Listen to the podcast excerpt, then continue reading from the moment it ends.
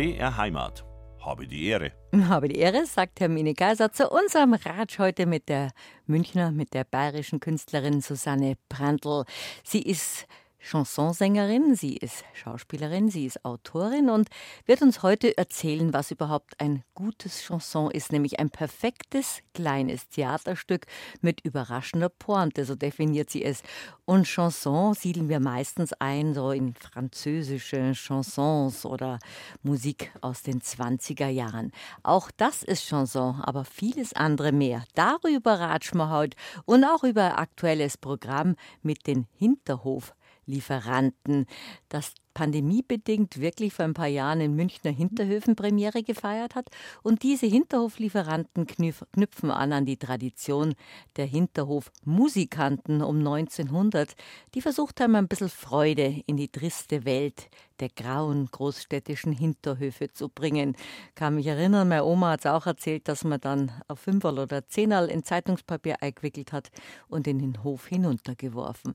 Dieses Milieu lässt Susanne Brandl zusammen mit ihren Musikern wieder aufleben. Und das sind Geschichten aus der Geschichte aus vergangener Zeit aber auch aktuell. Und wir ratschen auch natürlich über Operette und über ein Kinderbuch, das in der Versenkung verschwunden war und sie sozusagen Susanne Brandl wieder mitentdeckt hat. Herzlich willkommen und habe die Ehre, Susanne Brandl. Schön, dass du da bist. Habe die Ehre, Mini Kaiser. Wir haben aber uns geduzt, weil du schon einmal bei mir zu Gast war mit einem ganz besonderen Thema, das jetzt mit unserem gar nichts zu tun hat. Aber mhm. da haben wir dann gesagt, irgendwann mal reden wir auch über dich. Aber wir haben vor ein paar Jahren miteinander, mit dir und George Rosenau, darüber geredet, dass es einen Lebenslinienfilm von euch beiden ja. gegeben hat, der, glaube ich, einer der meistgeklickten, jetzt immer noch in der Mediathek seit, viel, ja. seit einigen Jahren mhm. ist, einer der meistgeklickten mit einem so zauberschönen Thema. Das musst du nochmal erzählen von der 107-Jährigen. Wenn ja. man nur sagt, die 107-Jährige, sagen ganz viele Leute, das habe ich gesehen, das war ja berührend und darüber haben wir geratscht. Aber erzähl nochmal kurz. Es geht um die, um die Annie Lang, Anna Lang. Die ist leider, ähm, mittlerweile ist sie verstorben mit 108,5. äh, und die war Weberin in Augsburg und war eben Jahrgang 1911. Und über die haben wir einen Film gemacht, wo wir noch gar nicht wussten, ob das jetzt für Lebenslinien passt, weil unsere ist eigentlich länger. Und dann hat Lebenslinien das aber genommen, waren wir sehr stolz und haben es ein bisschen gekürzt. Und die Annie hat das eben noch miterlebt und war dann so stolz und war äh, einfach das absolute Wunder in Augsburg. Überall, wo sie hingekommen ist, haben die Leute gesagt, okay, das sind doch Sie. Und sie hat dann ganz eine bescheidene Frau, sie hat dann gesagt, ja. Mhm. Und das fand halt ich wunderschön. Und ihr habt ja wirklich mit 107 Jahren nochmal ihr Leben gezeigt, was selber berührend war und die dann selber noch mit Handys und Fotos rumgefuhrwerkt hat. Wir haben angefangen, da war sie 105. Ne? Da war sie ja noch ein junger Hupfer. Und ja, genau, die konnte WhatsApp, Handy, dann hat sie mal mein Handy angeschaut und ich hatte damals noch ein altes und sie wollte das vergrößern mit Finger, weißt du, mhm. ne? das Display. Und das ging bei mir nicht. Und dann hat sie mich angeschaut, ach, das geht bei dir gar nicht. Aber wurscht, da brauchst du ein neues. Also so war die Annie. Also das ist ein ganz sehenswertes, besonderes Porträt einer Frau, die über 100 Jahre ein normales Leben und ein einfaches Leben gelebt hat, aber so ein Spiegel dieser Zeit war und aus mhm. einer Zeit erzählen konnte, was nicht vor 40 Jahre vorher gefilmt wurde, sondern im Jahr, vor ein paar Jahren war das ja, ja. in dieser Zeit erzählen konnte, wie diese harte Kindheit war, damals in Im Augsburg im ersten. Und Sie haben gesagt, Bolschi meint den ersten. Ja. Und da war, wart ihr beiden da und habt den Film vorgestellt und wir haben viele Ausschnitte gespielt und ich habe im Laufe der letzten Jahre ihn immer wieder angeschaut, weil das angeschaut, weil das so ein berührendes Zeitdokument ist. Und bei so einem Ratsch kommt man sich dann so nahe, dass wir uns geduzt haben. Jawohl. Und wir haben aber über die Anni gesprochen damals, über die wir immer noch zwei Stunden ratschen könnten. Und jetzt ratschen wir mal über dich, weil du hast dich da ja zurückgenommen, warst ja dann eigentlich sozusagen im Team mit George Rosenau, äh, wart ja Filmemacher ja. und du hast ja auch die Interviews gemacht, die ja auch sehr warmherzig und berührend waren, dass so jemand überhaupt ins Erzählen kommt. Zwei Jahre, wir haben zwei Jahre äh, gearbeitet und da haben wir uns halt angefreundet. Mhm. Ja? Weil die Annie muss man, die musste man lieb haben. Also das war, wir haben uns gesehen und haben uns gemacht, so wie mir zwei. Und okay. du kriegst jetzt schon wieder ganz nasse Augen in Erinnerung an die Annie, ja. die wunderbare Annie von den Lebenslinien. Was aber überhaupt nicht dein ursprünglicher Beruf ist, du bist ja Schauspielerin, Sängerin hauptsächlich mhm. und sagst, du möchtest aber gerne als Chansonsängerin bezeichnet werden. Und wie ich eingangs gesagt habe, bei Chanson assoziiert man eigentlich französische Musik, ist aber eigentlich ganz anders. Es ist eine literarische Gattung der Musik eigentlich. Ja, das ist es. Aber jetzt muss ich ganz kurz reingrätschen. Die Musik bei dem Annie-Film, die hat mein lieber Geiger Ludwig Hahn ähm, komponiert der bei mir in allen Programmen, die ich, die meisten, die ich hatte, war der auch dabei, einschließlich Salonorchester und Swing, Jazz und eben auch Chanson. Die hat er komponiert für diesen Film. Das ist natürlich toll, wenn man Musiker an der Hand hat und sagen kann, schau mal, was fällt dir dazu ein? Und da hat die Annie nämlich gesagt, sie wäre, wenn sie ein Instrument wäre, gern eine Violine. Oh. Und dann hat der Ludwig, hat der Ludwig das komponiert, also rührend. Das ist ja berührend. Und jetzt zu deiner Frage. Ja, also ich habe ja erst Schauspiel studiert und dann habe ich eine Dame kennengelernt, äh, die war zwar Münchnerin, war aber lang in Wien. Es war Operetten zu Bretten und die hieß Hilde Rehm und die kennt, habt ihr sicher auch im Archiv, die war am Gärtnerplatz lang, war sehr befreundet mit der Ingeborg Hallstein, Ingeli und Hilscheli und die habe ich als ältere Dame kennengelernt. Die sah so aus wie äh, Doris Day, nur älter und geliftet. Äh, hat immer gesagt, ich will in Schönheit sterben. Und sie hat ein bisschen einen Wiener Akzent gehabt, weil sie eben lang bei Marcello Bravi in Wien äh, war. Also bei Marcel Bravi, ja, den genau. wir noch aus Fernsehtagen kennen, so der, der und Ernst Stankowski haben uns ja eigentlich die Operette nahegebracht. Exakt, und zwar leicht gekürzt. und die Hilde hat zu mir gesagt, Madel, du hast das Stimme, du musst singen. Und ich habe mir damals gedacht, du, pff, schadet ja auch für Sprechen nichts. Und dann hat die aber, die war Koloratursopranistin, das bin ich jetzt nicht. Und die hat mich dann aber zu meiner Meisterin gebracht, zur Veneta Radoeva, die auch Mezzosopran ist. Und bei der habe ich dann Gesang studiert. Und dann hat sich irgendwann so ergeben, dass das immer mehr Engagements wurden. Ich war dann auch am Gärtnerplatz, ähm, die dann mit Singen zu tun hatten. Und dann habe ich seit 98 habe ich so entdeckt, äh, könnte man auch mal ein eigenes Programm machen und habe halt angefangen zu suchen. Und ich bin auch so aufgewachsen. Also mein, ich war so ein Nachzüglerbaby und ich hatte alte Großeltern und alte Eltern, in Anführungsstrichen, sie verzeihen mir da oben. und ich habe solche Sachen gehört auf Schellackplatten und, und ähm, aus den 20ern. Meine Oma war in den 20er Jahren jung. Die hatte als erstes den Bubikopf geschnitten und so, das Ganze in Heidhausen. Gell? Und das heißt, ich war das schon ein bisschen gewohnt und habe da weitergesucht und habe immer mehr gefunden. Und für mich war das eben das ideale Zusammenkommen von Schauspiel mit der Musik. Weil du kannst ja das Chanson nicht nur la la la singen, sondern du musst ja den Text bringen mit einer Haltung. Und da kommt die, die Schauspielerei halt dazu. Die Chansonsängerin Susanne Brandl bei mir zu Gast in Bayern. Sagt man immer Chanson, oder? Eine Chanson. Eine Chansonette. Das ist die Form deiner Kunst, die du für dich gefunden hast. Aber Volksmusik, weil wir gerade so eine schöne Polka gehabt haben, Volksmusik war in dem Leben deiner Familie auch präsent, obwohl die Oma Toni mit ihrem Bubikopf bestimmt eher in Charleston tanzt. Ja, so ist es. Die Oma Toni mit dem Bubikopf hat mir gelernt, wie man Charleston und Black Bottom tanzt. Die war im Fasching als eine der ersten Damen bauchfrei. Gell? Ein Schleier ums Gesicht, aber der Bauch war so, also war schon der Feger.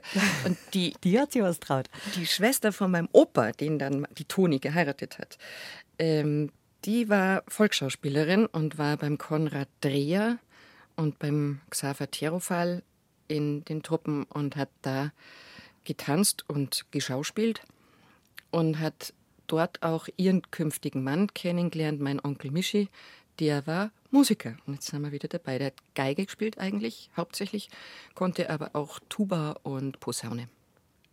Dann ist im Hause daheim, ich weiß nicht, der Brandl war da wahrscheinlich in der Familie, aber der ist später durch dein Vater. Dann ist in dem, dem der Familie bei euch daheim schon früh Musik. Wagner Burkhardt, ja. Musik aber bei gemacht worden. Brandls auch. Mhm. Ähm, mein Vater war Chorleiter in der Elyserkirche.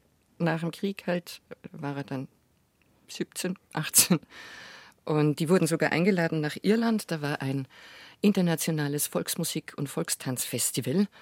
Und da waren sie in Dublin und da haben sie dann zum Beispiel, da könnte ich auch erzählen, da haben sie spanische Tänzerinnen kennengelernt, die Mercedes, gar nicht, muss man lispeln, Mercedes. Und die fanden sie ganz toll. und haben ihnen dann bayerische Sachen beigebracht, haben behauptet, das heißt, ich liebe dich, zum Beispiel Orchkatzelschworf. Und haben sich amüsiert, wie die Spanierinnen das ausgesprochen haben. Ja, Orchkatzelschworf. Hört sich schon nach Lola Montes an. Aber dein Opa hat einen Beruf gehabt.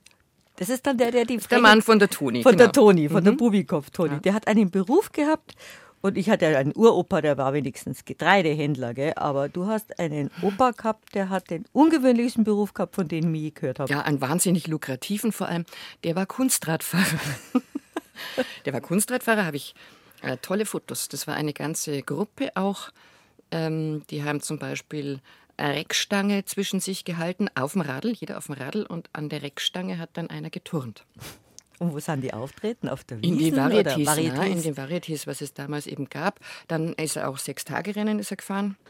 Und das, dann gab es auch Radrennen äh, im Freien. Das waren die Straßen, habe ich ein Foto, waren die Straßen noch gar nicht, die waren nicht asphaltiert. Wenn sie da geschmissen hat mit dem Rennradl, dann äh, war es ein bisschen schlimm. Er hat ich habe noch keinen ersten Preispokal gefunden bei uns. Vielleicht haben sie den verscherbelt, ich weiß nicht. Aber vierte und achte Preise hat er viele. Aber ich glaube, da bist du mit einem moderneren Rad jetzt hierher ins Funkhaus geradelt, ja. als dein Opa gefahren ist. Das waren ja wahrscheinlich noch Fahrräder ohne Gangschaltung oder irgendwas. Das durfte gar keinen Gang haben. Das konnte rückwärts auch fahren.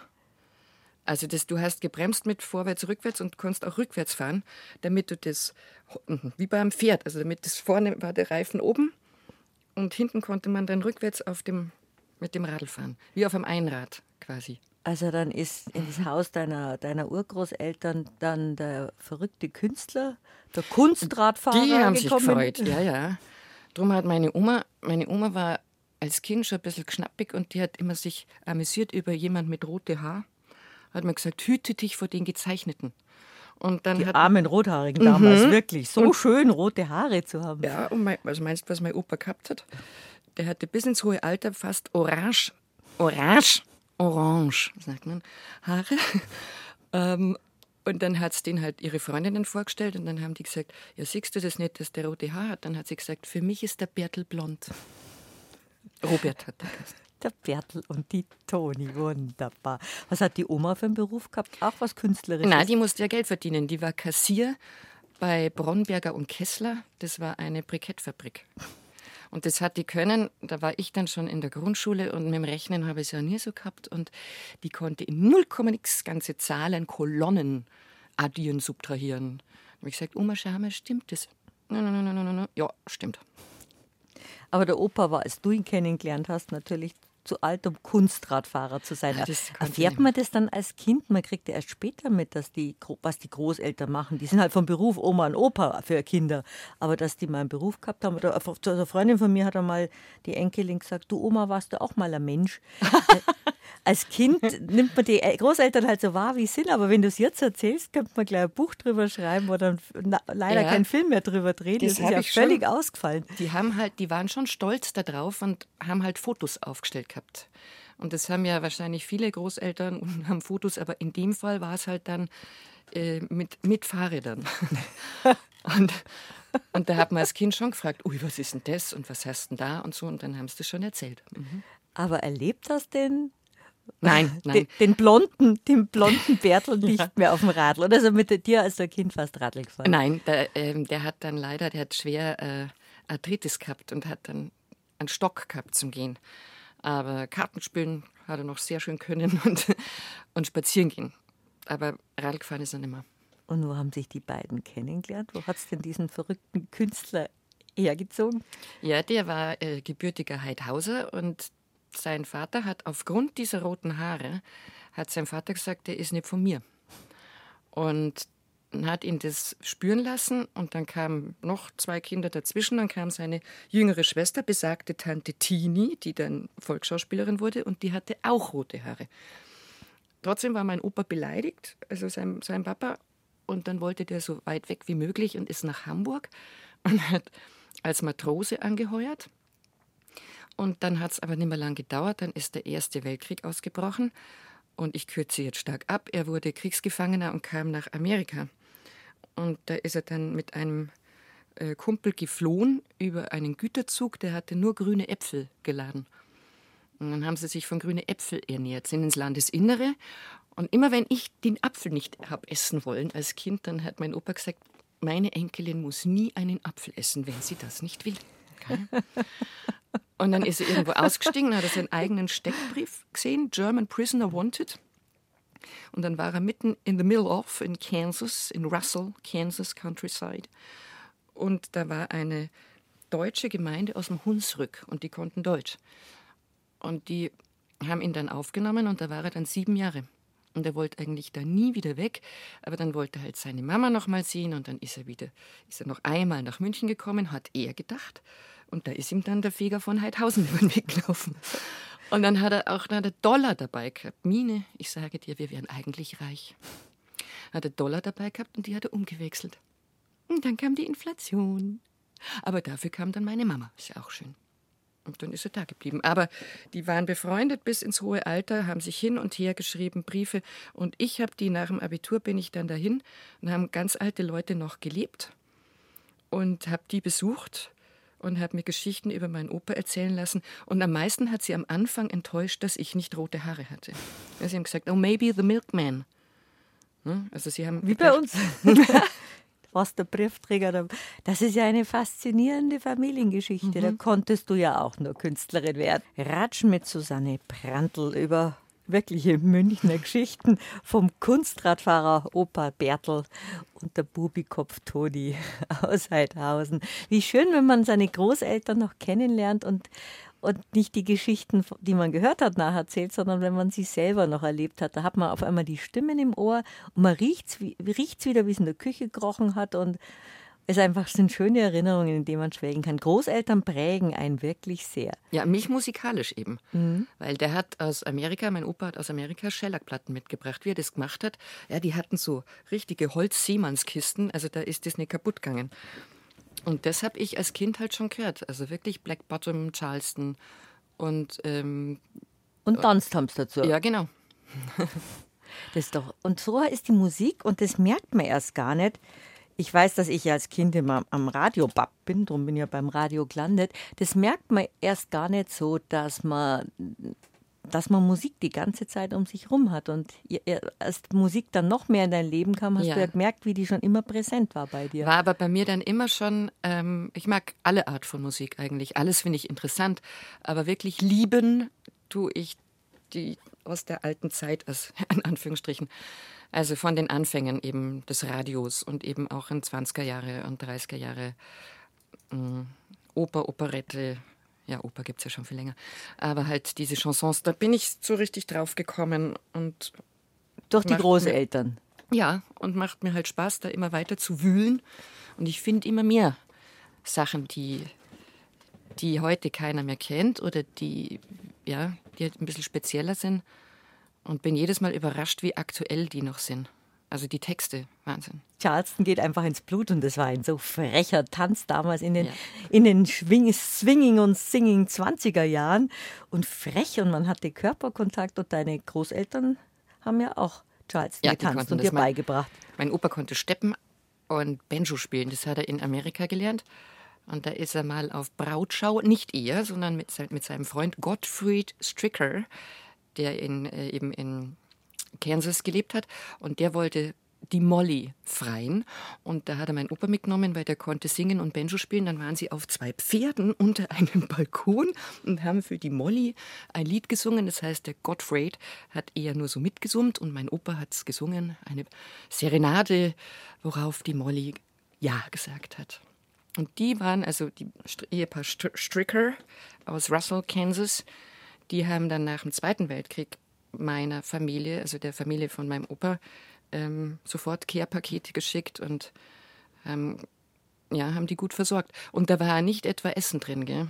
Da waren Seidenstrümpfe drin und Zigaretten und Schokolade. Was für, was für ein schönes Ständchen mit einer schönen Geschichte. Mhm. So ähnliches machst du ja dann auch mit den Hinterhoflieferanten. Ich habe jetzt noch um niemanden gefreit. Das erwarte ich schon von der Gegenseite, gell? Da, also da freien sich Leid, sagen ja, wir mal so. Sagen wir so. Die freien sich dann sehr. Aber der Opa war, gesungen, also dir ist ja wirklich viel künstlerisch in die, in die, künstlerisches in die Wiege gelegt worden.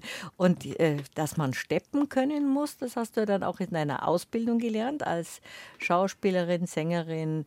Eine schöne Ausbildung. Du hast mir verboten zu sagen, dass du auch in Lee Strasberg in New York warst. Habe ich jetzt nicht gesagt. Das habe ich aber keinen Abschluss so gemacht. Da war ich drei Monate, das war Zufall.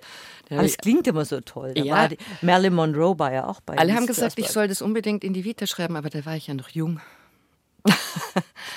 Ach, dann kommen wir gleich zum zweiten Verbot. Ich darf nicht erzählen, dass du mit Shirley MacLaine auf ja, der Bühne gestanden Schmarrn, weil bist. Das ist, war ich die 25. von hinten links. Das hört sich an, als wäre ich in der Reihenfolge. Ich und Shirley MacLaine. Das, ein, das stimmt nicht.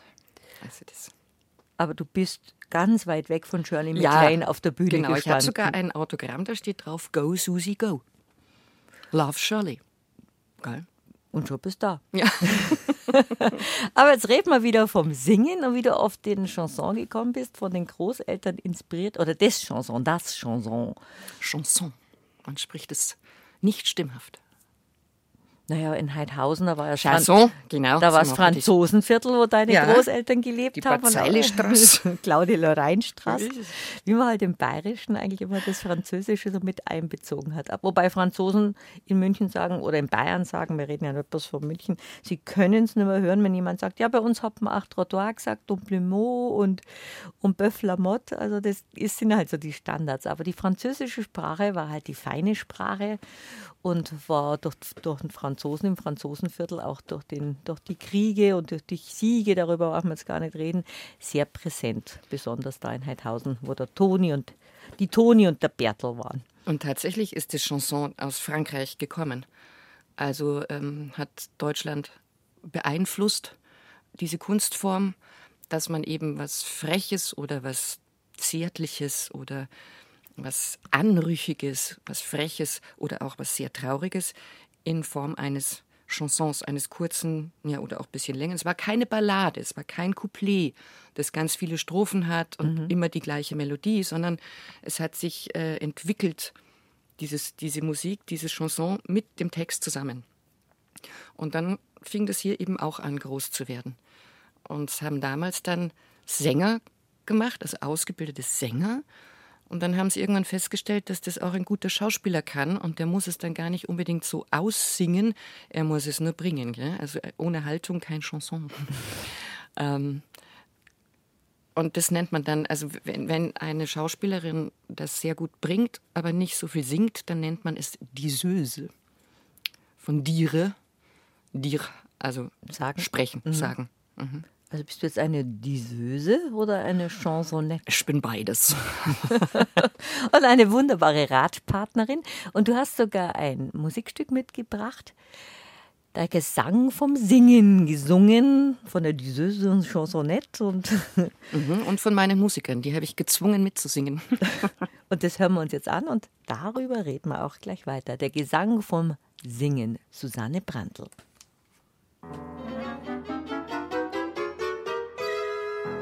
Man kann dies singen und man kann das singen. Man kann Tenor singen und man kann Bass singen. Man kann das singen und man kann dies singen. Man kann Ass singen und man kann Gis singen. Man kann es brüllen und man kann es ins Ohr singen. Man kann es solo singen und man kann es im Chor singen.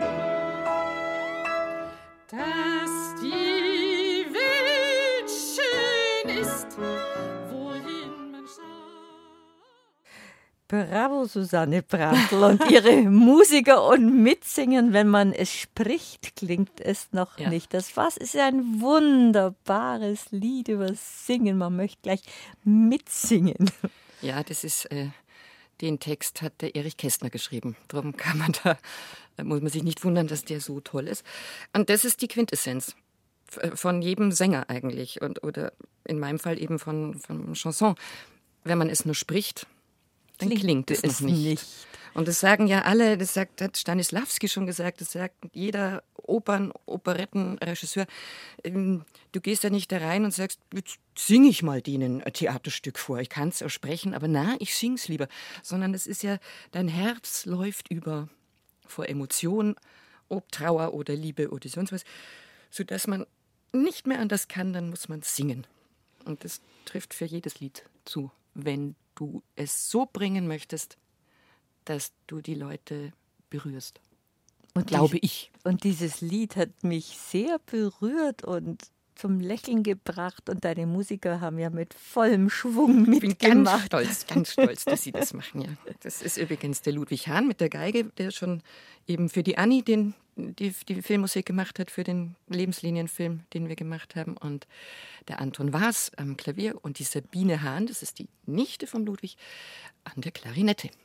Großartig. Mhm. Und dann sind wir schon bei unserem gemeinsamen Lieblingsdichter Erich Kästner, der viele von uns schon durch unsere Kindheit begleitet hat mit seinen Kinderbüchern und was lange nicht so bekannt war, aber jetzt sehr viel bekannter geworden ist. Es kam ja schon viel über Erich Kästner und wird im nächsten Jahr auch viel kommen zu einem Gedenktag, der nicht nur diese wunderbaren Kinderbücher geschrieben hat, sondern sehr kritische, deshalb hat er auch zu den verbrannten Autoren gehört, sehr kritische Texte und großartige Lyrik, die auch sehr frech und politisch sehr kompliziert war. Und dass dieser Liedtext von ihm stammt, dass seine Lieder vertont worden sind, wissen die wenigsten. Also gerade dieser Gesang vom Singen, ähm, das war schon zu einer Zeit, wo man eigentlich nicht mehr wirklich Kritik in, in Lieder reinpacken konnte. Und das hat er geschrieben für die sogenannten drei Katakomben-Jungs, für die Katakombe von der Trude Hesterberg. Und ähm, während, die haben das, glaube ich, zwei, dreimal durften sie singen, komponiert eben von Edmund Nick, dem Vater von meiner sehr lieben Freundin Dagmar Nick. Und die hat mir erzählt, dass sie, äh, dass diese Katakombenjungs und die Musiker und auch äh, der Edmund Nick, genannt Niki, dass sie vor der verschlossenen Tür standen von der Katakombe. Und dann war die eben ähm, aus politischen Gründen auf, bis auf weiteres geschlossen. War das jetzt in der Berliner Zeit von Erich Kästner oder in der Münchner In der Zeit? Berliner, in der Berliner Zeit. Zeit. Ja. Das war kurz vor dem Zweiten Weltkrieg. Edmund Nick ist mir natürlich präsent durch die Operettenzaubersendung, aber dass der mit Erich Kästner so eng zusammengearbeitet hat. Also die Trude Hesterberg war auch Chansonette, Kabarettistin, auch so ein Multitalent. Und die sind alle zusammen in diesem Kabarettprogramm, die, die, die Katakombe Das hat ihr gehört. Die war auch eben äh, Intendantin. Die war große Theaterfrau. In welcher Zeit sind wir jetzt mitten im Krieg vor dem Zweiten? 32, 33. Also vor, 33. davor, wo diese Ja, wo die Nazis an die Macht kamen und eben schon beschließen konnten, wer darf und wer darf nicht. Und ähm, Erich Kästner war ein lebenslanger Freund ähm, mit Niki, also mit Edmund Nick. Der Edmund Nick hat in Breslau ähm, war der Rundfunkpionier. Der hat, war einer der ersten, die diesen Sender hochgebracht haben. Den, die, die sogenannte Funkstunde hieß das. Und da hat ähm, er dann zusammen mit Erich Kästner Leben in dieser Zeit gemacht, ein, ein Hörspiel mit Musik. Und seitdem sind sie befreundet gewesen und haben ganz, ganz viele Texte, ähm, also Edmund Nick hat ganz viele Texte von Erich Kästner vertont. Wunderschöne und wunderschöne Texte für Frauen. Also es, äh, der konnte für Frauen ganz toll schreiben. war das eher dann ein Kabarettprogramm? Welches? Nein, nur was Erich Kästner und Edmund Nick zusammen bei Dode Hesterberg Ja, immer wieder. haben. Also ich würde es, wie wir neulich mal gesagt haben, als literarisches Kabarett bezeichnen. Natürlich waren da auch lustige Dinge dabei, aber es war schon textlich sehr anspruchsvoll, wie Kästner halt so ist. Der hat ja auch in seinen Kinderbüchern, wenn man die liest, da kommt ja kein einziges Kind vor. Diese Kinder bei Erich Kästner sind immer kleine Erwachsene. Die sind super schlau, super klug. Wie der Emil. Können alles. Genau. Emil und die So ist es. Detektive. Geben nie auf, sind nie verzweifelt, äh, sind eigentlich nicht Kind, sondern die sorgen für die Erwachsenenwelt, weil die Erwachsenenwelt zu blöd ist, das selber zu machen. So wie Erich Kästner das ja auch als Kind gemacht hat. Da denke ich gerade drüber nach, wie man als Kind diese Kinderbücher gelesen hat. Das doppelte Lottchen, Emil und die Detektive, Emil und die drei Zwillinge, Pünktchen und Ich habe Anton. die gar nicht gelesen. Die das war das erste Vorwort, allein da ein Vorwort zu lesen. Also jetzt nach vielen, vielen Jahren stimmt es eigentlich, die waren, Ich die habe die als Kind nie gelesen. Ich habe die als Kind eben, ich glaube, ich habe irgendwann mal mit dem Emil angefangen und fand es frustrierend, dass die das alles so können. Nein, war doch, war, doch, war doch wunderbar. Jetzt kommen wir aber zurück zu Edmund Nick. Der hat die Musik zu diesem fantastischen Lied, der Gesang vom Singen. Ja. Haben die beiden das zusammen beschlossen? Ja. Weil Erich Kästner war ja Autor, Lyriker, Nein, die haben das eben zusammen. politischer Redakteur auch bei Ja, das, Zeitungen. das ist das Besondere und auch das Tolle. ähm, Da sieht man, das merkt man sofort, dass das wunderbar zusammenpasst. Äh, Kästner hat einen Text gebracht, hat gesagt, Niki, ich glaube, das ist ein Tango oder ich glaube, das ist ein Walzer oder und dann hat er das, hat sich hingesetzt und hat das sofort komponiert und sie konnten das miteinander absprechen und es ist äh, wunderbar. Und da war ich nämlich vor vielen Jahren, wann war das? Das war, glaube ich, 2002 war ich in der Monazensia. Und da war ich eingeladen, das ist eine Handschriftensammlung in München. also das literarische Gedächtnis der Stadt München sozusagen. Und da war ich eingeladen äh, zum Thema, dass es keine Schrift mehr gibt. Für eine Handschriftensammlung ein bisschen blöd, weil sie halt alles nur noch digital bekommen haben. Und ähm, da habe ich dann ein Lied selber geschrieben und da war ein Refrain. Doch stattdessen kommt der Kellner mit dem Laptop zum Kassieren. War ein Brüller damals. Und heute ist es völlig normal. Und da drin war zu dieser Zeit gerade ein Graphologenkongress, in dem saß Dagmar Nick. Die nämlich- Tochter von dem Komponisten Nick. Edmund Nick. Die ist nämlich Graphologin auch noch. Ähm, eine sehr bekannte Lyrikerin, wunderbare Lyrikerin. Und die hat mich da gehört und drei Tage später hatte ich im Briefkasten ein Kuvert mit drei Liedern von Text Erich Kästner, Musik Edmund Nick. Und sie hat gesagt, ähm, und da bin ich ganz stolz, wenn ich das jetzt sage, hat sie gesagt, endlich habe ich die Stimme gefunden, die einzig diese Lieder heute singen kann. Oh, was für eine Geil. Auszeichnung. Ja. Und dann habe ich mir die Lieder angeschaut, war begeistert. Und dann hat sie gelächelt und hat gesagt, ja, sie hat da noch mehr davon. Und dann habe ich schon diverse Programme mit Edmund Nick und Kästner Texten gemacht. Und nicht nur Kästner, der hat auch Marsha Kaleko äh, vertont und ganz viele wunderbare Chansons geschrieben. Und dann hast du dich eigentlich jetzt auf Edmund Nick und Erich Kästner in der Kombination etwas in deinen Programmen, du hast auch einige CDs herausgegeben, in deinen Programmen, äh, ja, die beiden ein größere, ein größeren Publikum zugänglich gemacht, so wie eben beim Gesang von Singen. Und dadurch hat sich aber auch noch vieles andere entwickelt. Ja, also das Glück war eben, dass die Dagmar ähm, so lieb war und hat da mitgemacht. Also die war, ist immer ganz, die, die ist 97 und ich liebe sie, sie ist junge 97. Ähm, bei allem war sie begeistert und hat eben auch noch Noten gefunden, die nur aus, äh, als Autographen existieren. Also die sind noch nie aufgeführt worden oder vielleicht einmal. Ähm, das liegt natürlich schon alles im, im Kabarettarchiv in Mainz, aber das war mit der Hand geschrieben und wir durften das dann seit der langen Zeit, also wieder aufführen. Das war natürlich irre.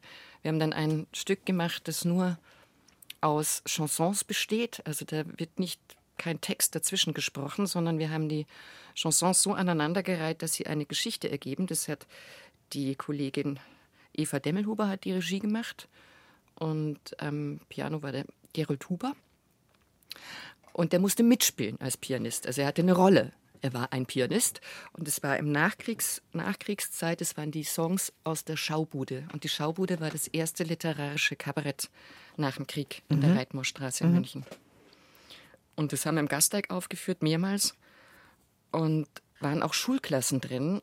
Und es waren also für Jung, die Jungen haben nachgefragt, äh, wie war das gleich nach dem Krieg, als man gar nichts hatte und so. Und die Älteren haben gesagt, ja, ja, so war's.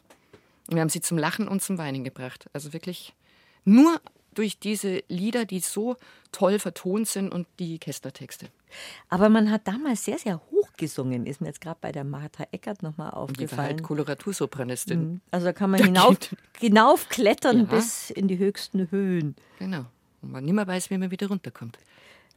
Edmund Nick ist einfach eben als Operettenkomponist bekannt, äh, immer noch bekannt. Und darum ist es diese Kombination, dass er mit Erich Kästner so viel zusammengearbeitet hat und die beiden auch sehr befreundet waren. Man muss sich ja schon sehr nah sein, sein, wenn man Text und Musik Mhm. zusammenbringt. Das muss eine sehr schöne künstlerische Arbeit Ein dann- Leben lang, ja. Ein Leben lang, dann später auch in München, Ja, wo genau. beide gelebt haben. Das war eben dann, die haben, äh, waren Mitbegründer dieser Schaubude. Das erste literarische Kabarett nach dem Krieg in München. Und äh, da war der Edmund Nick, der Niki war der Hauskomponist und Erich Kästner war der Hausdichter. Es gab noch andere, die, ähm, die gedichtet haben oder die Nummern gemacht haben. Werner Fink äh, kam irgendwann dazu. Genau, und da haben sie sich wieder getroffen und, ähm, und großartig, also großartige Sachen gemacht. Was wir eben in dieser Stunde Null heißt es, was wir damals im Gasteig gemacht haben. Das Leben ohne Zeitverlust zum Beispiel. Ist ganz großartig. Und äh, ja, die haben sich bis zum Tod von Kästner nicht aus den Augen verloren. Und der künstlerische Nachlass von Edmund Nick ist in den Händen von Dagmar Nick, seiner Tochter, die dir freundlicherweise von Künstlerin zu Künstlerin den Zugang gewährt hat, dass du in ja. diesen Original, in originalen äh, Noten blättern darfst oder auch die Kompositionen sehen darfst, die teilweise noch gar nicht herausgegeben worden ja. sind und noch gar nicht zu Gehör gekommen sind. Ja, da kommen wir zu der nächsten Geschichte. Das ist einfach groß, wirklich, ich sage ganz oft großartig, aber es ist so, es ist großartig. Ähm, während Corona Zeiten habe ich eben immer mich getestet und habe die Dagmar besucht. Und irgendwann sagt sie, Susannchen, guck mal, was ich gefunden habe. Und dann kramt sie da so ganz altes, vergilbtes Notenpapier raus. Und da stand drauf, Kinderlieder, meinen beiden Kindern, Anselm und Dagmar gewidmet. Und ich sage, was ist jetzt das? Dann sagt sie, ja, das hat der Niki 33 komponiert, als er ja nicht mehr auftreten durfte weil die Mama, Katja Nick Jennecke, die Mama von der Dagmar und von Anselm, die wurde von dem Naziregime als Halbjüdin eingestuft, durfte nicht mehr Konzerte singen, durfte keine Schüler mehr haben. Äh, es gab auch keine mehr, weil sie hätte nur jüdische unterrichten dürfen und die waren alle schon weg. Ähm, und Niki durfte dann eine Weile nicht auftreten, außer er hätte sich scheiden lassen, was niemals in Frage kam hat dann ab und zu noch, ähm, noch Jobs bekommen durch Freunde, die ihn halt noch mal reingehebelt haben. Aber sein Name durfte nicht genannt werden und so. Mhm.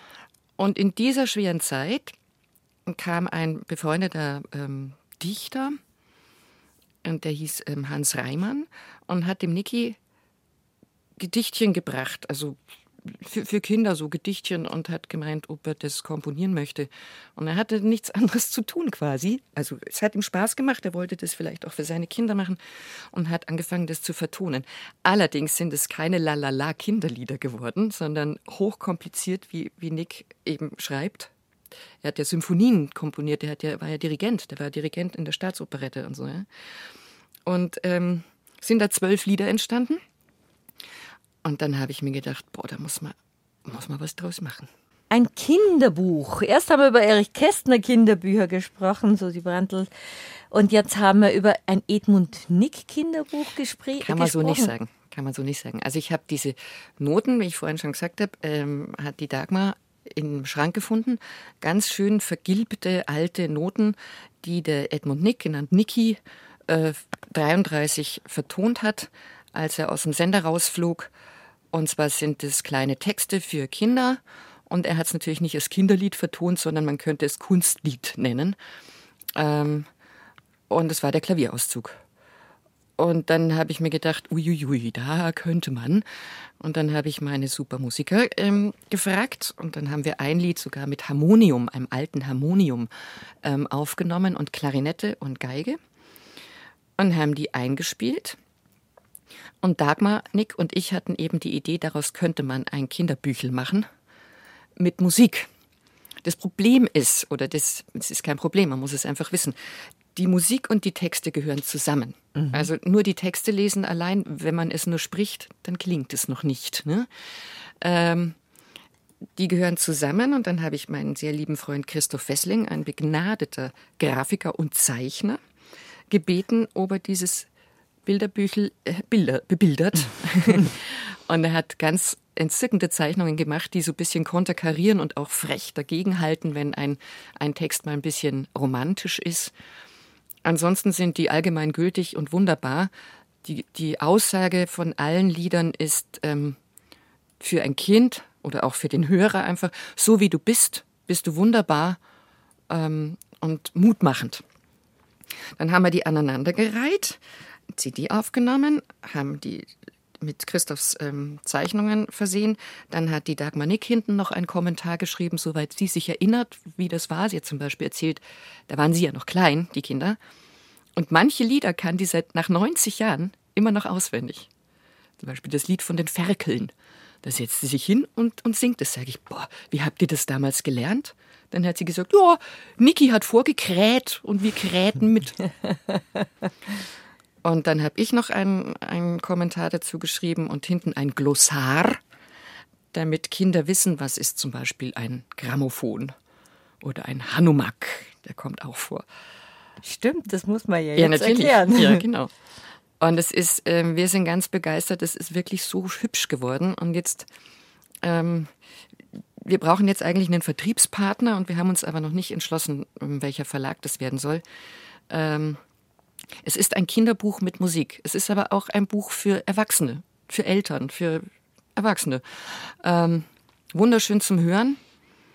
Oder Und ich glaube, für Kinder auch die- lustig. Ich glaube, die für Kind Erwachsene geblieben sind. Ja, eben. natürlich.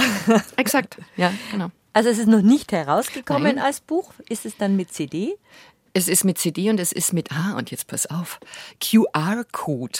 Und dann kann man es irgendwie streamen. Und das muss dann alles, das, die machen dann die Verlagsleute. Ähm, das wäre mein Traum, dass man, dass man es nicht nur liest, das ist natürlich schön zu betrachten, ja. Also auch diese Bildchen sind ganz reizend, aber das gehört alles eigentlich untrennbar zusammen. Wir haben auch gedacht, machen wir eine CD und mit einem wunderschönen Booklet. Also man könnte auch einen Musikverlag fragen. Aber im Moment ist es in unserem Kopf noch so, dass es ein, ein Buch sein soll, ein, ein Büchel. Also das ist ein Projekt, das viele Dimensionen hat Ja. und noch nicht ganz fertig ist. Aber eine schöne Entdeckung und Mhm. es ist ja auch von Dagmar Nick wunderbar, dass sie immer wieder in Sachen von ihrem Verstorbenen... Ja, wo sie es immer Pa- hernimmt. Also sie findet immer wieder irgendwas Neues. Das ist ganz toll. Aber was Neues, Altes. Für mich Neues.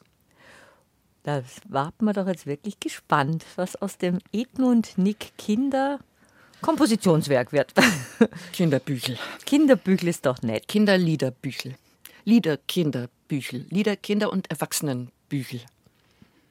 Susanne Brandl bei mir zu Gast, die auch am Freitag auftritt, wieder einmal mit den Hinterhoflieferanten oder als Hinterhoflieferanten. Und von meiner Oma, die auch auf einen Hinterhof geschaut hat, vor vielen, vielen Jahren, kann ich mich erinnern, dass er erzählt hat, wenn jemand mit Musiker gekommen sind, früher in die Hinterhöfe, dass man denen zugehört hat. So viel Musik hat man nicht gehabt und das Radio hat auch noch nicht jeder gehabt. Und wenn dann jemand Live-Musik gemacht hat, oft war es, in Berlin war es der Leierkastenmann, in München weiß ich es gar nicht, wer da mit der Quetschen gesungen hat, da hat man äh, auch. ein Leierkästen gab's Geldstückerl ins Zeitungspapier reingewickelt und hat es in den Hof runtergeworfen. Das sage ich heute auch noch, wenn wir in einem Hof sind. Sie könnten jetzt ein Zehnerl in ein Zeitungspapier wickeln. Wenn Sie gerade kein Zeitungspapier da haben, dann nehmen Sie einen Schein. Das ist entstanden zu Corona-Zeiten. Wir hatten gerade ein ganz nagelneues Programm. Das heißt, das gibt es auch immer noch. Das heißt Mein Leben und ich. Und wir hatten eine super Premiere in Kaufbeuern. Und dann war alles zu. Und das war natürlich, äh, wie wenn du mit dem Kopf an die Wand rennst. Und dann habe ich mir eben überlegt, dann gehen wir halt in die Hinterhöfe. Und das haben wir dann auch gemacht. Dann habe ich meinen wunderbaren Julian Schwarz, der das Akkordeon spielt. Mm, Der ist auch ein toller Pianist, aber mit dem Klavier in die Hinterhöfe ist ein bisschen schwierig. Dann den Geiger Ludwig Hahn, den wir schon gehört haben, und den Norbert Bürger am Banjo. Und dann habe ich uns alle in Kostüme ähm, geworfen und dann sind wir von Hinterhof zu Hinterhof gegangen. Da musst du dann ja vorher nachfragen, ob du darfst, gell? Und genügend Abstand. Die Hausmeister halten. sind alles super nett gewesen. Eher so die Hausverwaltungen, die fragen dann, da muss ich erst mal schauen, ob es ins Konzept passt. Wo man sich dann fragt, was für ein Konzept haben Sie denn in Ihrem Hinterhof außer Aschentonnen und Radl? Aber es könnte ein Baum umfallen. Langrede, gar keinen Sinn. Wir waren in Hinterhöfen und es war so schön. Ich habe vorher Zettel verteilt in die Briefkästen, so Sie könnten Ihren Balkon schmücken. Sie dürfen sich festlich ankleiden, zumindest bis zum Bauchnabel, weil weiter sehe ich nicht. Ähm, das haben die Leute wirklich gemacht. Und dann kam die Dämmerung und dann war das, dann war das wie ein großes Theater mit Logen.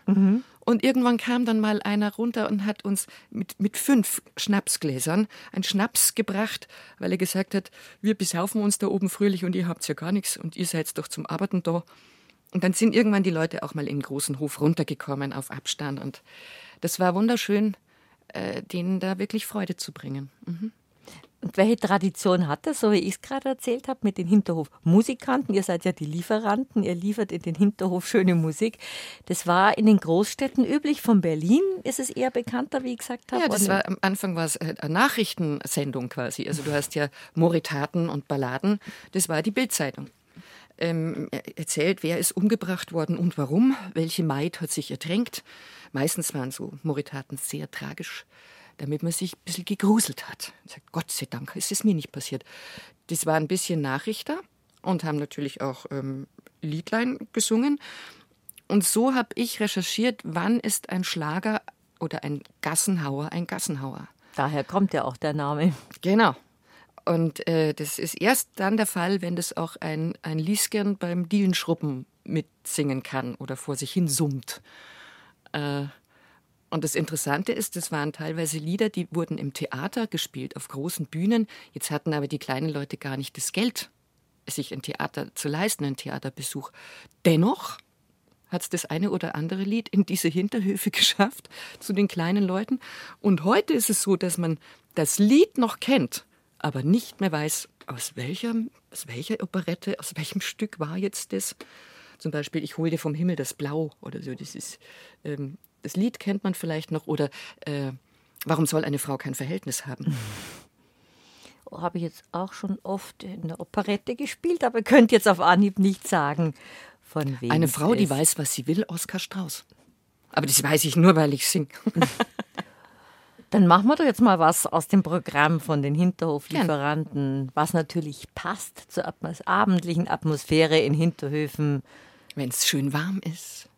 Was kann man so rumsitzen, ist. kann man mit irgendjemand rumsitzen, man kommt sich vielleicht ein bisschen näher.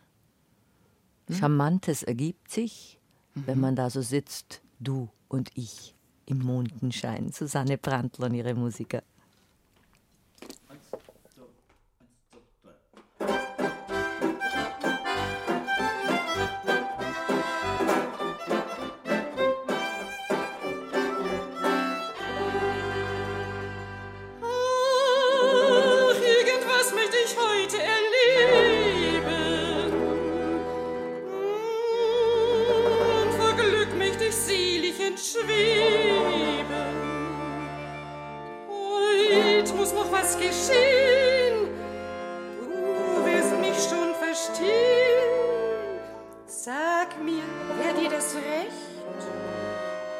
ich suche nicht. Du und ich im Mondenschein auf einer kleinen Bank allein. Junge, Junge, das wäre herrlich, aber nicht ganz ungefährlich. Du und ich im Mondenschein, das könnte so romantisch sein. Wenn ich sonst auch sehr modern bin, dazu sagte ich nicht nein. Die blaue Nacht erzählt vom Küssen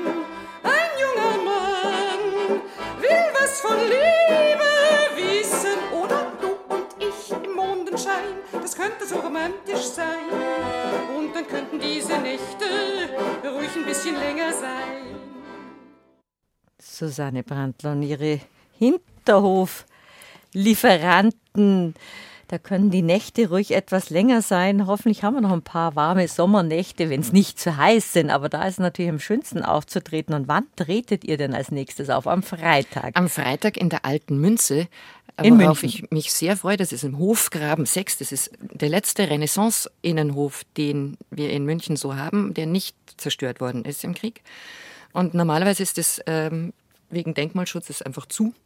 Aber es ist gerade ein Festival und das Denkmalamt hat verschiedene Orte aufgemacht für, das, für die Münchner Bürger. Es kostet auch nichts. Ja? Die Stadt lädt ein und Freitag und Samstag ist dann immer Kultur auf einer Bühne und am Freitag jetzt dürfen wir da spielen. Genau. Tretet ihr auch außerhalb von München auf? Ja.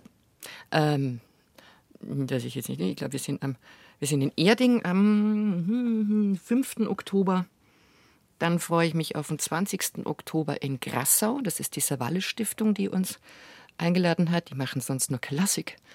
Aber sie brauchen auch qualitativ mal Was Lustiges. Ist doch Quali Warum soll Lust, was Lustiges nicht qualitativ hochwertig Eben. sein? Ihr seid ja alle wunderbare Musiker. Es gibt keine E- und U-Musik, wie Edmund Nick schon gesagt hat. es gibt gute und schlechte.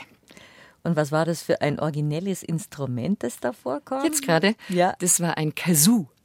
Das ist sowas wie Kammblasen. Also es ist ein, ein kleines Röhrchen und da ist eine Art Butterbrotpapier drin und wenn du reinbläst, passiert nix. Du musst also selber den Ton machen und dann so miep, miep, miep und dann so reinblasen und dann hört sich's an, als wäre es ein sehr schlechtes Saxophon. ein sehr altes Saxophon. Hört sich wunderbar an, aber du spielst noch ein sehr ausgefallenes Instrument. Das habe ich nur mal gehört, dass Marlene Dietrich das auch beherrscht hat. Vorher habe ich noch nie davon gehört. Ehrlich? Das ist die singende Säge.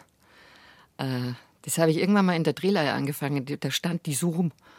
Ähm, das klingt wie, wie in, Grusel, in Gruselfilmen, in Stummfilmen ist das auch äh, eingesetzt worden. Wenn spannend wurde. Und später in Tonfilmen, genau, wenn es irgendwie, es wimmert so. Das ist ganz, es ist wie ein Theremin. Ein Theremin ist eine, hm, jetzt das war schon elektrisch. Das lief über ähm, die Wärme der Hände. Und es hört sich genauso an. Kennst du Inspektor Barnaby? Nein. Wii, wii, wii, wii, wii, wii, wii, wii. Also so. Ähm. Wii, wii, wii, wii, wii, wii. Das ist jetzt, wenn ich jetzt eine singende Säge imitieren müsste mit der Stimme. Also, so wie du in der ersten Stunde erzählt hast, die, die goldige Annie hat gesagt, sie wäre eine Violine, wenn sie ein Instrument in ihrem Ich wäre eine singende Du Säge. wärst eine singende ich wäre sehr Säge. gern eine singende Säge, vor allem so schlank. Mit so viel Zähnen? Ja, ja, gerne. Muss man das richtig beherrschen? Ich meine, du bist ja natürlich bei Noten fit als hat mit Noten- das muss- Chansonsängerin, sondern muss ein gutes Gehör haben, also musikalisches Gehör. Und dann musst du das rausfinden, wie du diese Säge biegst. Du musst sie immer in einer S-Form halten, damit sie überhaupt klingt. Und dann mit einem Bogen, ich habe so einen Viertelbogen, so einen alten, einfach nur, das, die, die streichst du nicht wie ein Saiteninstrument, also wie eine Geige, sondern die tippst du so an, dass sie zum Klingen kommt und je nachdem, wie du es verbiegst, so klingt sie dann. Weil du bist ja sehr bayerisch und du kannst Nein, aber, das bin ich gar nicht. Nein, aber du kannst eben auch, das hast du auch in deiner Ausbildung gebraucht, als Heidhausnerin, äh, in deiner Ausbildung gebraucht, dass man eben, vorhin hast du von dem Musiker Ludwig gesprochen, sagst aber, wie, wie Schauspieler sagen, Ludwig. Ich, würd- ich sage natürlich, ich darf hier ja reden, wie mir mein bayerischer Schnabel gewachsen ist, ist halt der Ludwig. aber das ist der Wickerl-Song. Der Wickerl, naja, aber das wirst du jetzt nicht über äh, Lud der Wickerl van Beethoven würdest du jetzt aber nicht sagen, aber wenn du was sprichst, würdest du ja sagen Ludwig Ja. van Beethoven zum Beispiel. Hast du das alles dir abtrainieren müssen oder kann man dann als, als bayerisch sprechender Mensch äh, umswitchen in der Schauspielschule? Wir haben, wir haben, ähm, wir haben daheim bayerisch geredet, aber in der, zu meiner Zeit, weil ich bin ja schon auch, ähm, mhm, ich bin ja schon zig, äh, Senk, Hälfte Ähm. Gott. da wurde uns das in der Schule abtrainiert. Also ich kann mich schon? erinnern, dass wir, ja, ich kann mich erinnern, dass wir einen, äh, einen Andi da hatten und der hat halt sehr bayerisch geredet und da haben sich die Lehrer, da haben sich die Lehrer amüsiert drüber, was ich ziemlich Gemein. gemein fand, ja. Und wir haben in der Schule überhaupt nicht mehr bayerisch geredet. Schon. Und dann war ich im Ausland und dann habe ich, also natürlich fällst du sofort wieder rein, wenn du halt irgendwo bist. Wenn du mit jemandem jetzt. redest, ja, dann, dann machst du das auch klar. Das hat mich bei Chanson auch sehr fasziniert. Es gibt ja auch ganz tolle Wiener äh, Lieder und Wiener Chansons. Ähm, un unglaublich bös, äh, was man mit dem Wiener Dialekt alles so machen kann. Äh, also so, so Dialekte auch ähm, mir aneignen. Und ich habe immer einen Coach, einen sogenannten, einen Coach, äh, der mir sagt, hört sich leider nicht gut an oder da musst du noch üben, weil das wäre mir sonst peinlich. Und das Gleiche ist mit Berlin. Ähm, in Berlin gibt es halt so viele tolle Texte, die, die muss aber dann Berlinern, war.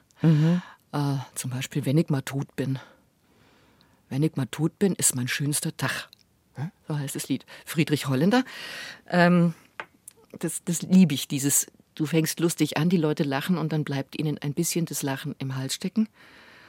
Weil sehr viele Chansons, die wir auch jetzt in diesen Hinterhöfen machen, fangen lustig an und hören sehr tragisch auf, weil es nämlich oft um arme Leute geht, um Kinder, die schon arbeiten mussten, Kinder, die sich danach sehnen, lieber tot zu sein, weil dann haben sie es mal schön und ruhig.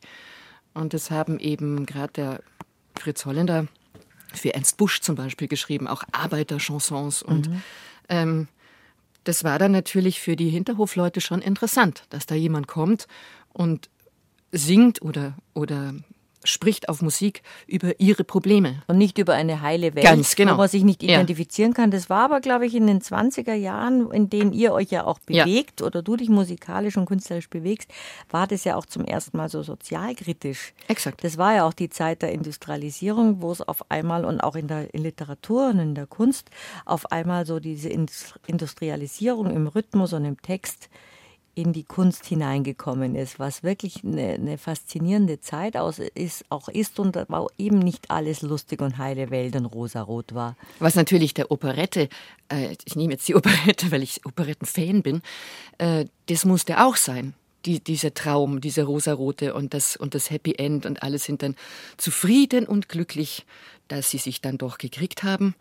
Ähm, darüber hat Herr Tucholsky, also es gab halt so tolle ähm, Autoren für Chanson und dazu dann tolle Komponisten.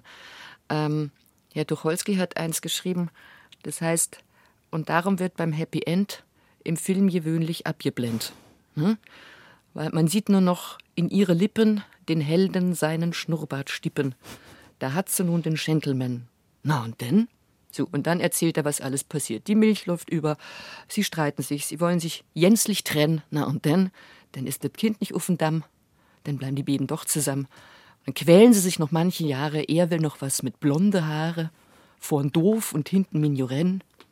Na und denn? Und dann sind sie alt. Ich kürze stark ab.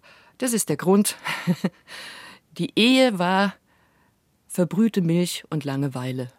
Und darum wird beim Happy End im Film gewöhnlich abgeblendet. Also das wurde dann auch ähm, ein bisschen zynisch und satirisch verbraten in, in Songs und Chansons. Und jetzt hätten wir zum Beispiel noch eins von dir gesungen, Susanne Brandl. Und was willst du noch mehr? Möchtest du davor was erzählen oder danach? Es ist Georg Kreisler, mehr braucht man eigentlich gar nicht sagen. Es ist der Inbegriff eines, eines guten Chansons mit, ähm, mit, mit toller Musik. Mhm. Und wie du es ja vorhin schon definiert hast, ein gutes Chanson ist ein perfektes kleines Theaterstück mit einer überraschenden Pointe. Susanne Brandl.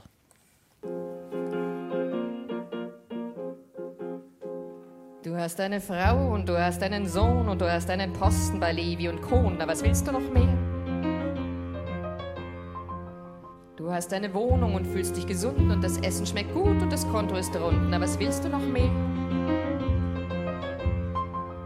Doch eines Tages hörst du das Lied einer Schnepfe, vielleicht einer Lerche, wer kennt schon die Köpfe. Da spürst du ein Zittern, da fühlst du ein Beben, du fängst an zu wittern und willst was erleben, willst etwas studieren und jemand verführen. Das Letztere sehr da willst du noch mehr.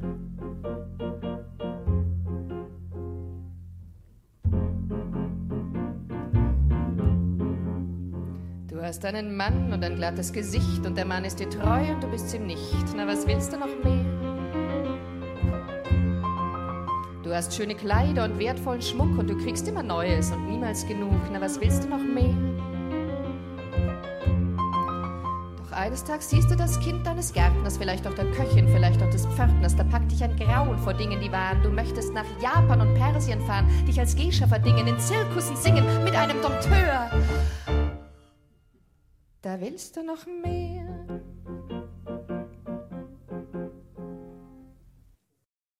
Aus einem Live-Mitschnitt, wie gerade eben zu hören waren. Der Applaus hat aber auch wunderbar dazugehört zu diesem beeindruckenden Chanson deiner großen Berufung in deinem Beruf, Susanne Brandl. Das ist eigentlich das, wo du schon zu Beginn unseres Rates gesagt hast, das ist das, was du bist. Ja, weil sich es eben so schön ergänzt. Das, das, der Vortrag, die Haltung und der Gesang. Mhm. Du, moderierst aber auch bei zum Beispiel bei den Hinterhoflieferanten auch jedes Lied an und erzählst über diese Zeit und wie sie entstanden sind. Und das versetzt einen auch in diese Zeit. Das finde ich sehr spannend. Ja, ich liebe Geschichten erzählen und ich könnte ja durchreden, gell, wie du merkst. Na, Musik haben wir schon auch gespielt. Aber du, du, beschäftigst dich ja auch gerne mit dieser Zeit und recherchierst da auch mhm. genauer, damit du das nicht nur vorträgst, sondern auch ein kleines Theaterstück mit überraschender Pointe. Äh, ich habe auch festgestellt, dass diese Hinterhof-Sänger ähm, äh, oder Musiker, die gab es in jeder Stadt. Mhm. Die gab es in Madrid, die gab es in London, die gab es überall. Also das, ähm, das war halt damals, als man noch nicht Radio oder äh, Podcasts gehört hat, äh, war das eine willkommene Abwechslung. Man vergisst ja auch oft, dass früher, ich rede oft von früher, ich weiß, aber wir beschäftigen uns jetzt in der Zeit, die vor ungefähr... Wir sind nicht mehr die Jüngsten. Doch, vor, äh, vor 100 Jahren, also in den 20er Jahren war das alles. Und früher hat man einfach nicht so viel Zugang, was du eben erzählt hast, mhm. was die Funktion auch der Hinterhofmusikanten war, so viel Zugang zu Neuigkeiten, zu Musik. Auch zu Klatsch und Tratsch natürlich. Ja. Das haben alles die Hinterhofmusikanten reingebracht. Ja. Außerdem Treppenhaus, wo die, wo die, wie hat mein Opa gesagt, jetzt Sagel ist Stirnglan da ab, wenn es immer so ratschen, die Weiber. Aber das war halt in nicht medialen Zeiten die einzige Möglichkeit, sich, sich auszutauschen. Ja, und nicht zuletzt haben es die dann wieder von die, von die Hinterhof-Nachrichtensprecher, Sänger äh, gehabt die Neuigkeiten. Was bei den feineren Herrschaften dann die Dienstmadel waren, die von Haushalt zu Haushalt alles weitergetratscht so haben. Auch die Intimitäten. ja.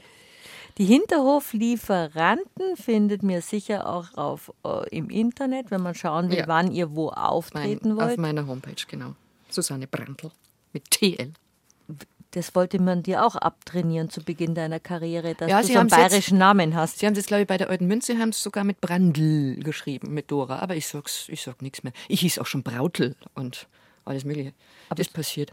Aber ursprünglich sollte das Ill weg, das war zu Ja, das haben sie bayerisch. Mal, zu meiner ganzen Anfangszeit hat das irgendjemand mal gesagt, jemand Kluges, ich soll das Ill weglassen, weil das klingt dann zu bayerisch und dann werde ich nur noch bayerisch besetzt. Und dann habe ich Brand geheißen. Und dann haben mich alle gefragt, bist das jetzt du oder nicht? Und dann habe ich es wieder lassen und habe mir gedacht, ich kann auch Hochdeutsch. Über und das heißt trotzdem Brandl. Brandl. Wir sind immer noch bei dem Sozialkritischen von dem Chanson. Du hast auch ein Chanson, das geht um Schönheitsoperationen und alles.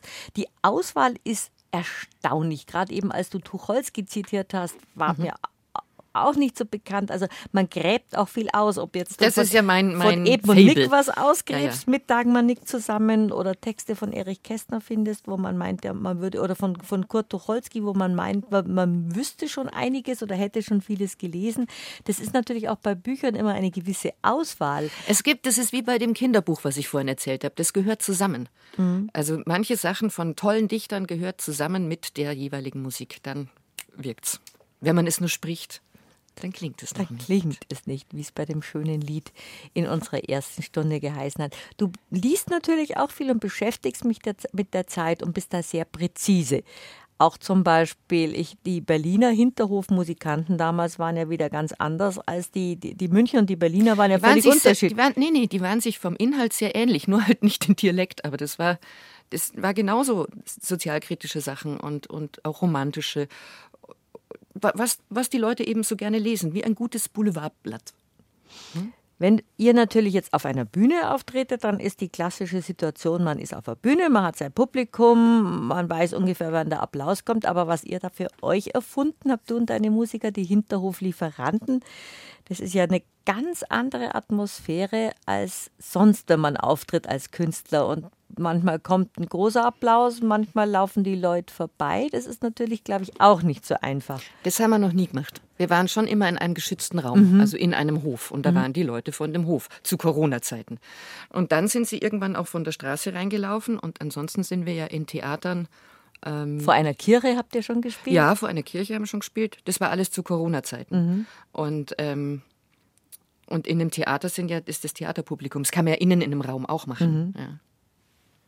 Ich habe übrigens, was ich, was ich noch sagen wollte, ich habe auch Susi mal anders. Ähm, ich habe mit der verehrten Kollegin Foni von Quast ein sehr lustiges Weihnachtsprogramm. die ist ja auch eine Disöse, mit dem Norbert Bürger zusammen, der auch bei mir Eine bei den Hinterhoflieferanten spielt. Große die ist Froni von Quast, war hier auch schon zu Gast. Ja, und das ist eine, eine Lesung mit mm, weihnachtlichen Texten, die gar nicht so weihnachtlich sind. Ist auch sehr lustig. War mal was anderes. An so einem heißen Tag wie heute kann man auch gut über Weihnachten sprechen. Du hattest aber, hast aber auch zum Beispiel die, eine, eine ganz besondere Weihnachtsinszenierung von einem der bekanntesten Weihnachtstexte im Repertoire, wie man in deiner Ja. Branche so schön sagt. Ah, da bin ich nicht die Einzige. Gell? Das ist die Heilige Nacht von Thoma. Von Ähm, Ludwig, Thom- Ludwig Thoma. Aber ich versuche das nach ähm, einem großen Vorbild, nämlich der Elise Aulinger, ähm, zu machen als arme Frau mit Kopftuch und halt nicht mit Dirndl und Abfinzkranz. Und es geht im Großen und Kleinen und ich habe es in großen Kirchen schon lesen dürfen und es kommt ganz gut an. Das ist so ein bisschen, vielleicht bin ich durch die Hinterhoflieferanten und die armen Leute da drauf gekommen, dass ich das gerne so machen würde. Ähm, ja, gefällt mir gut. Mache ich gern. Wir spielen noch etwas Musik und dann stelle ich dir die Frage, was willst du noch mehr, wie eben in diesem Lied? Was ist, was kommt noch Da alles? sitzen wir nur zwei Stunden.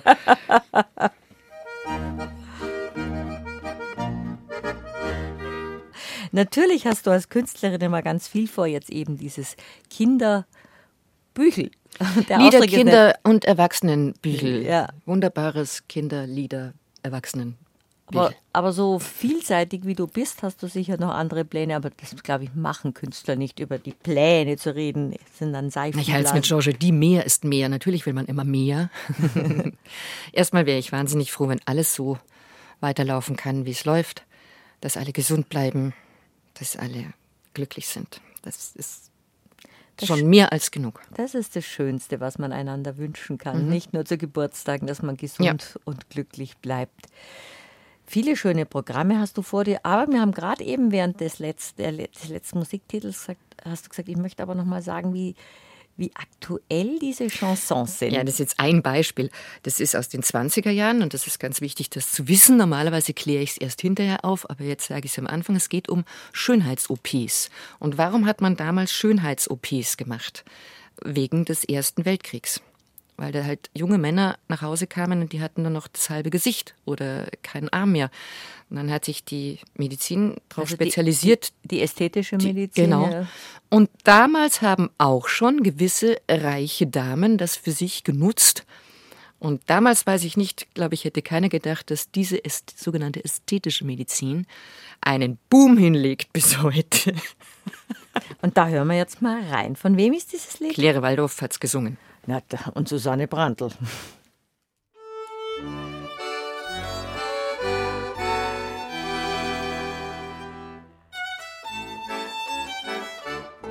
Mein Emil, der meckert mir so bredenklütrig an. Mein Emil, der hat keine Scham. Mein Emil, der sagt mir, du, ich bin doch nur dein Mann und ich möchte von dir was haben. Ich möchte dir jünger und niedlicher, mit ihm Wort appetitlicher. Dann würde ich mir viel mehr amüsieren. Jetzt zum Doktor sagt er, lass da operieren. Ich lass mir nicht den Nase verpatzen, wie in Emil seine unanständige Lust. Ich lass mir nicht das Fett aus dem Oberschenkel kratzen, wie in Emil seine unanständige Lust. Wie ich bin, hat der Emil schon immer gewusst. Da hätte er mir eben nicht nehmen gemusst. Ich lasse keinen Doktor ran an meine Brust, wie in Emil seine unanständige Lust. Susanne Brandl, sehr vielseitige und vielfältige Künstlerin. Dankeschön. Wenn ich es jetzt nicht gewusst hätte, und äh, du hast auch gesagt, Claire Waldorf hat das schon mal gesungen, das ist dann eher so die, die berlinerische Seite an dir. Und man muss, sehr, Ruhig. man muss sehr präzise sein als Künstlerin, weil Dialekte zu machen, zu singen, zu sprechen, kann man in die dicksten Fettnäpfchen treten. Ich mache nur die, die ich kann. Ich singe auch nur in Sprachen, die ich kann.